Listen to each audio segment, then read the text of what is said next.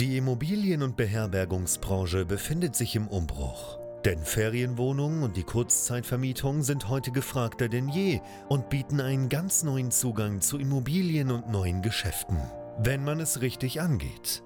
Denn eine klassisch konservative Ferienwohnung reicht lange nicht mehr aus. Hendrik Kuhlmann ist seit mehreren Jahren genau in diesem Bereich tätig und betreibt unzählige Apartments in mehreren Ländern. Heute zeigt er angehenden Gastgebern, wie man in die Kurzzeitvermietung einsteigt, dafür keine eigenen Immobilien benötigt und er zeigt aktiven Gastgebern, wie sie ihr Geschäft weiter ausbauen, professionalisieren und automatisieren können. Denn für ein gut laufendes Geschäft in der Kurzzeitvermietung braucht es nicht viel Arbeit, sondern stabile und digitalisierte Prozesse, die sich automatisieren lassen. Herzlich willkommen zum Pro Hosting Podcast. Der Podcast zur Kurzzeitvermietung. Von und mit Hendrik Kuhlmann.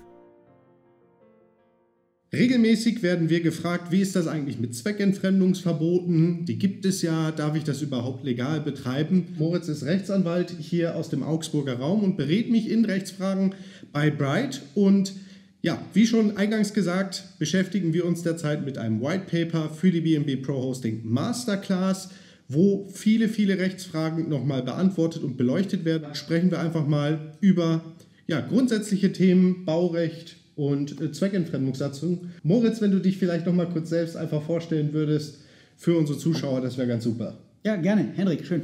Äh, mein Name ist Moritz Walster-Bode. Ich bin Rechtsanwalt und Partner der Kanzlei WBK. Wir sind hier in der Region Augsburg tätig. Ähm, neben mir gibt es natürlich noch ein paar Kollegen, die das Ganze machen. Aber wie gesagt, den Hendrik, den betreue ich in diesem speziellen Bereich. Und ähm, da haben wir uns über das ein oder andere Thema schon ausgetauscht und haben uns gedacht, das bringen wir doch mal in einem Video unter, damit die Info nicht nur bei ihm hängen bleibt, sondern auch bei euch was ankommt. Absolut und es ist ganz wichtig, darüber einen guten Überblick zu haben, wie kann ich das Ganze eigentlich legal betreiben.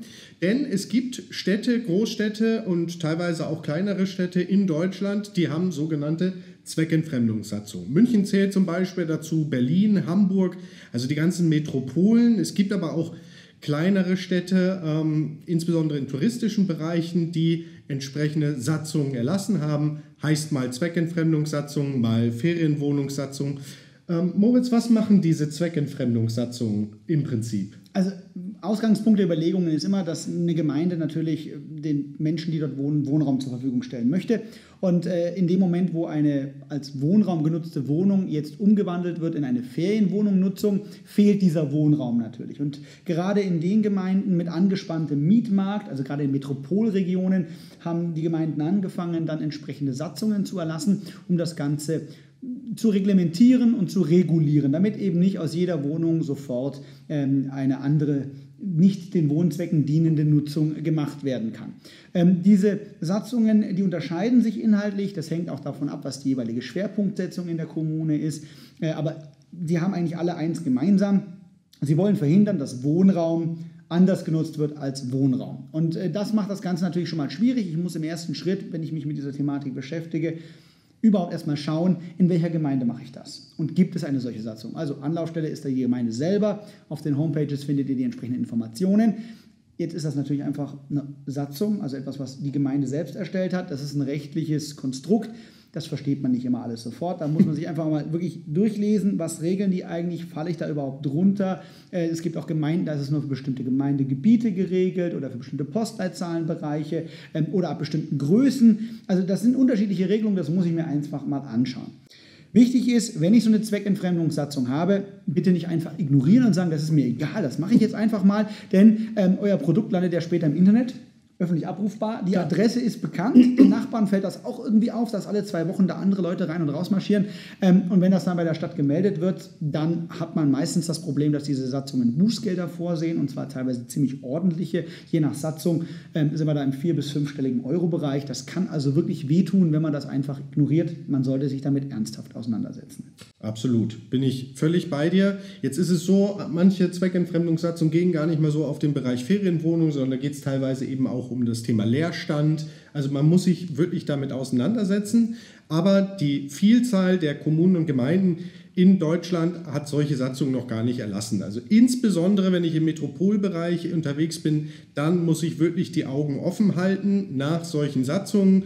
Ähm, entweder indem ich die Gemeinde, die Kommune selber anspreche oder einfach Google bemühe und mal gucke, ob da irgendwas vor Ort geregelt ist. Und wenn ihr euch nicht sicher seid, dann schreibt die Gemeinde an. Die muss euch da die Auskunft erteilen. Also einfach schauen, die Kontaktdaten der Gemeinde findet ihr auf der jeweiligen Homepage. Einfach anschreiben und mal fragen, habt ihr so eine Satzung? Dann müssen die euch da die entsprechende Info auch verbindlich mitteilen.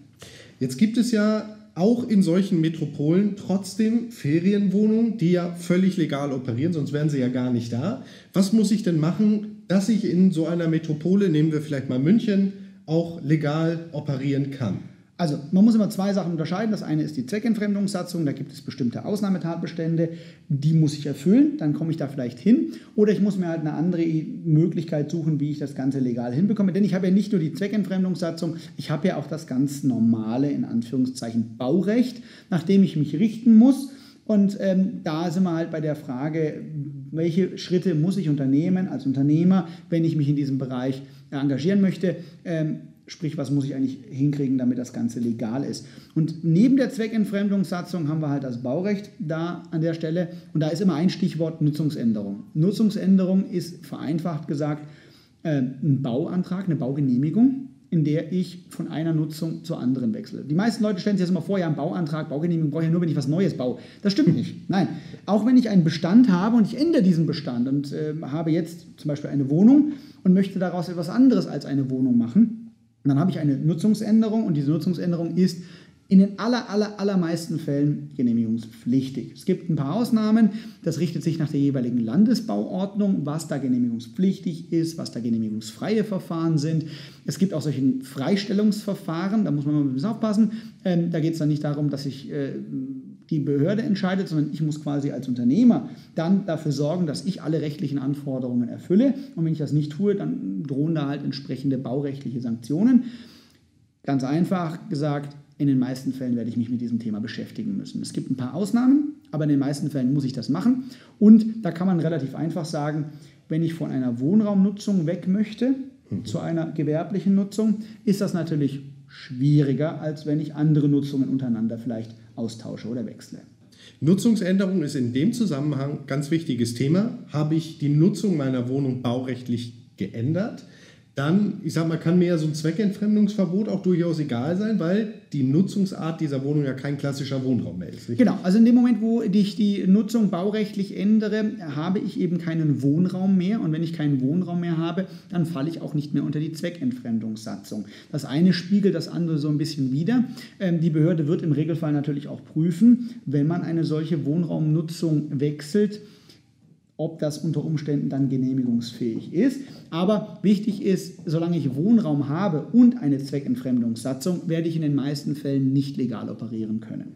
Ja, wichtig zu wissen ist, das Thema Nutzungsänderung und Zweckentfremdung, klar, da wo es eine Satzung gibt, ist zu beachten, aber die Nutzungsänderung ist eben auch dort zu beachten, wo es eben keine Zweckentfremdungssatzung gibt, weil ich das Baurecht ja immer berühre.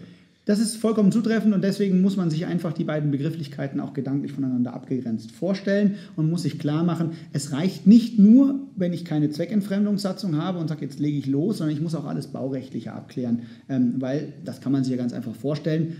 Wohnraum hat eine andere Anforderung als eine Ferienwohnung, auch im, im, Bereich der Sicherheit, im Bereich von Brandschutz, im Bereich von Nachweisen. Und dementsprechend hat der Gesetzgeber dort eben den Riegel äh, in der Gestalt vorgeschoben, dass man sich da zumindest in diesem Genehmigungsverfahren mit den spezifischen Anforderungen auseinandersetzen muss.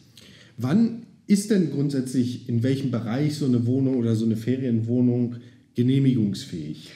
Also ob ein Bauvorhaben, und dazu zählt eben auch die Nutzungsänderung, genehmigungsfähig ist, hängt eben von verschiedenen Faktoren ab. Auch das ist wieder ganz spezifisch. Ich habe ähm, Baurecht, das ist auf der einen Seite geregelt im Baugesetzbuch, das ist bundeseinheitlich, da gibt es verschiedene Anforderungen.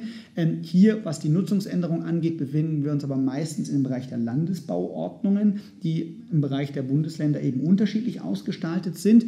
Die haben auch teilweise unterschiedliche Anforderungen an die an das, was ich nachweisen muss, um eine Genehmigungsfähigkeit eben nachzuweisen. Ähm, wichtig für euch mal an der Stelle zu wissen, wenn etwas genehmigungsfähig ist, dann kriege ich auch meine Genehmigung. Das ist eine sogenannte gebundene Entscheidung. Das heißt, wenn die, die Behörde kann nicht sagen, dich mag ich nicht und deswegen kriegst du keine Genehmigung, sondern wenn ich die Voraussetzungen habe oder geschaffen habe, dann müssen die mir diese Nutzungsänderung auch geben. Und dann sind wir eben Bundesbauordnung, also BauGB, dann Landesbauordnung, dann haben wir eben unter dem nächsten Schritt runter haben wir äh, lokales Baurecht. Das heißt, der klassische Fall, vielleicht schon mal den Begriff gehört, des Bebauungsplanes. Also die Gemeinde sagt, in diesem Bereich wollen wir das und in diesem Bereich wollen wir das und in diesem Bereich wollen wir das. Ähm, da muss man dann zum Beispiel schauen, was ist das überhaupt für ein Gebiet, was darf ich da überhaupt machen. Ähm, man muss sich ja vorstellen, also die Ferienwohnungsnutzung ist ja keine klassische Wohnnutzung. Und weil das eben eine, keine klassische Wohnnutzung ist, könnte ich da zum Beispiel in einem reinen Wohngebiet Probleme bekommen. Ja? Umgekehrt möchte man aber auch zum Beispiel Gewerbe- und Industriegebiete auch von Wohnnutzung frei halten, damit eben nicht neben dem Industrieschornstein jetzt dann die Feriengäste unterkommen. Das heißt, ich muss da einfach lokal auch schauen, wo bin ich, wo ist meine Immobilie oder meine Einheit, die ich da für diese, ähm, für diese Unternehmung verwenden möchte und welche lokalen Anforderungen habe ich da. Und dann gibt es tatsächlich sogar noch ähm, teilweise eben lokales Ortsrecht, das noch mit hineinspielt, wo man dann ähm, noch andere spezifische Sachen hat. Ganz einfach gesagt, das ist schwierig und da sollte man sich einen Experten holen. Also ihr fangt ja auch nicht an, an eurem Auto einfach rumzuschrauben. Ähm, Wenn es da um solche rechtlichen Sachen geht, vielleicht auch einfach mal jemanden drüber schauen lassen, der sich damit auskennt. Ja, absolut. Vor allen Dingen, weil es da auch noch solche Nuancen gibt. Es gibt dann nicht störendes Gewerbe und störendes Gewerbe. Aber das geht zu tief ins Detail. Ähm, eins, was ich an der Stelle noch erwähnen möchte, Nutzungsänderung braucht es, um das Ganze legal zu betreiben. Es ist ein Bauantrag, ich sage mal eine sehr, sehr theoretische Übung in der Regel, aber Dort, wo es eine Zweckentfremdungssatzung gibt, kann es auch sein, dass eben äh, das Ganze verbunden ist, wenn ich so eine Nutzungsänderung machen möchte mit Ersatzwohnraumgestellung oder Ablösesummen. Also nochmal beschäftigt euch mit den Regulierungen vor Ort. Ähm, schreibt die Kommune an, ähm, sucht äh, auch über Google, was gibt es da zu finden. Teilweise gibt es ja die Rechtstexte. Ähm, frei verfügbar und am Ende äh, rät es sich, hier dann wirklich einen Experten dazu zu holen. Jetzt muss man sich natürlich ähm, auch Gedanken machen, okay, wenn ich jetzt irgendwie trotzdem was machen möchte in einer Großstadt, in München beispielsweise, und habe aber nicht die Möglichkeit, schon eine fertig umgenutzte Ferienwohnung zu übernehmen. Auf der anderen Seite weiß ich, aufgrund der Satzung, ich müsste Ersatzwohnraum äh, gestellen welche Wege gibt es denn da vielleicht drumherum? Was kann man machen? Wir bei Bright konzentrieren uns jetzt sehr, sehr stark auf Gewerbeimmobilien. Auch da ist das Thema Nutzungsänderung ja ganz wichtig, aber bei der Gewerbeimmobilie ist das so ein bisschen anders, was die Zweckentfremdungssatzung betrifft, richtig? Genau, genau. Also man muss sich einfach vorstellen, äh, wenn jetzt ich auf die Behörde zukomme und sage, liebe Leute, ich möchte aus diesem Wohnraum, möchte ich jetzt eine Ferienwohnung nutzen, also eine gewerbliche Nutzung machen, dann wird die Behörde natürlich auch sagen, ja, das ist schön, dass du das beantragst, aber wir haben ja noch den Zweck, eigentlich den Wohnraum zu erhalten und dann könnte das als öffentlich-rechtlicher Belang der Erteilung einer Nutzungsänderung entgegenstehen. Wenn ich aber hergehe und sage, Leute, ich habe hier eine Gewerbeimmobilie und die möchte ich jetzt nicht mehr gewerblich als Büro, sondern als was anderes nutzen, dann hat die Behörde dieses Argument schon mal nicht, denn dadurch geht kein Wohnraum verloren. Das heißt, ich bin von vornherein nicht in diesem Problemfeld Zweckentfremdungssatzung drin und tue mich auch bei der Nutzungsänderung, was das angeht, einfacher. Ich muss natürlich alle anderen Voraussetzungen immer noch erfüllen. Also ich kann nicht einfach jede Gewerbeimmobilie umnutzen, aber ich tue mich einfacher. Und das ist eine Alternative. Ich habe natürlich noch die Möglichkeit zu sagen, ich habe möblierte Wohnungen, da gelten teilweise andere Regelungen. Ähm, je nachdem, wie mein Zweck auch ist, könnte sich auch eine WG-Nutzung anbieten. Ähm, das ist aber ein Themenfeld, da muss man immer unterscheiden zwischen Kurzzeitvermietung und nicht Kurzzeitvermietung. Das ist halt so der Knackpunkt, in dem wir uns immer bewegen. Absolut. Da geht es dann auch schon deutlich tiefer ins Detail. Für den Moment hoffe ich, dass ihr wirklich einen guten Überblick gewonnen habt über das Thema Nutzungsänderung, Zweckentfremdung, Baurecht. Moritz, hast du noch für den Moment was zu ergänzen? Ja, ganz wichtig ist einfach, dass man sich wirklich ernsthaft mit der Thematik äh, beschäftigt. Man ist Unternehmer und als Unternehmer hat man alle Rechte und Pflichten und äh, die Rechtsprechung ist da auch relativ gnadenlos, indem sie sagt, naja, als Unternehmer muss ich mich halt beraten lassen, wenn ich selber nicht weiß. Und hinterher zu sagen, das hat mir aber keiner gesagt oder das habe ich nicht gewusst, was ich sehr häufig in meiner Praxis höre, das ändert halt nichts daran. Da sagt dann jeder, selber schuld, da musst du halt dich vorher drum kümmern. Deswegen kümmert euch vorher drum, nehmt das Ganze ernst. Ihr wollt damit Geld verdienen, ihr wollt damit dauerhaft Geld verdienen, ihr wollt damit sicher Geld verdienen. Dann macht euch auch die Mühe, sich um solche Sachen zu kümmern, damit eben da nichts passiert. Genau, weil ansonsten baut man sein ganzes Geschäft auf Treibsand oder auf Sand und das geht in der Regel nicht gut aus. Deswegen befasst euch mit dieser Thematik Nutzungsänderung, Baurecht, Zweckentfremdungssatzungen ohnehin. Wie gesagt, sehr, sehr viele Kommunen, Städte in Deutschland haben solche Zweckentfremdungssatzungen noch nicht auf den Weg gebracht. Einige überlegen, andere scheuen die Kosten, andere sagen, wir haben das Problem gar nicht bei uns im lokalen Wohnungsmarkt, aber das Baurecht berühre ich am Ende so oder so. Und wenn ihr dazu Rat braucht, zu diesem ganzen Themenkomplex, dann steht euch Moritz Walster-Bode natürlich als Rechtsanwalt auch zur Verfügung hier bei den WBK Rechtsanwälten in Augsburg. Und wie gesagt, beschäftigen wir uns gerade im Rahmen der BNB Pro Hosting Masterclass mit einem White Paper zu noch einigen ja, anderen rechtlichen Fragen in diesem Bereich. Wenn du also Interesse hast an der BNB Pro Hosting Masterclass, bei der wir Gastgebern in das Geschäft helfen und erfahrenen Gastgebern dabei helfen, das Ganze professionell zu betreiben, dann schau einfach mal auf bnbprohosting.com rein. Buch dir gegebenenfalls ein Gespräch mit mir, wo wir über die Masterclass sprechen können und vor allen Dingen darüber, wie wir dir helfen können. In diesem Sinne, bis zum nächsten Mal. Cheers. Bye bye. Danke, dass du auch heute wieder zugehört hast. Wenn du auch heute wieder etwas für dich mitgenommen hast und dir der Podcast einen Mehrwert bringt, dann war das nur ein kleiner Vorgeschmack. Stell dir vor, wie erst dein Geschäft in der Kurzzeitvermietung und du im Rahmen einer intensiven Zusammenarbeit mit Hendrik Kuhlmann und seinem Team bei BNB Pro Hosting profitieren werden. Denk bitte daran, in so vielen Bereichen deines Lebens erhältst du Rat und Unterstützung. Deshalb, auch für dein Geschäft in der Kurzzeitvermietung brauchst du einen Mentor, der deine Situation gut kennt und dir zeigt, welche Schritte für dich die richtigen sind und welche nicht. Egal, ob du gerade erst am Anfang stehst und starten möchtest oder du schon ein laufendes Geschäft hast, das weiter automatisiert, optimiert oder skaliert werden kann.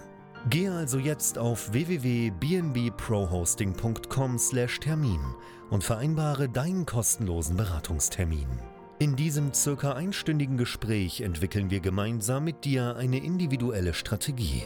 Du lernst, wie und wo du dich mit Ferienwohnungen und Apartments positionieren sollst, neue Objekte akquirieren kannst, welche Prozesse du benötigst, wie du sie automatisierst und sofort deine Auslastung, Umsatz und deinen Gewinn steigern wirst. Hendrik Kuhlmann ist der richtige Experte für dich und deine Herausforderungen. Er kennt die für dich optimale Lösung und Herangehensweise. Buche also jetzt deinen kostenlosen Beratungstermin unter www.bnbprohosting.com/termin.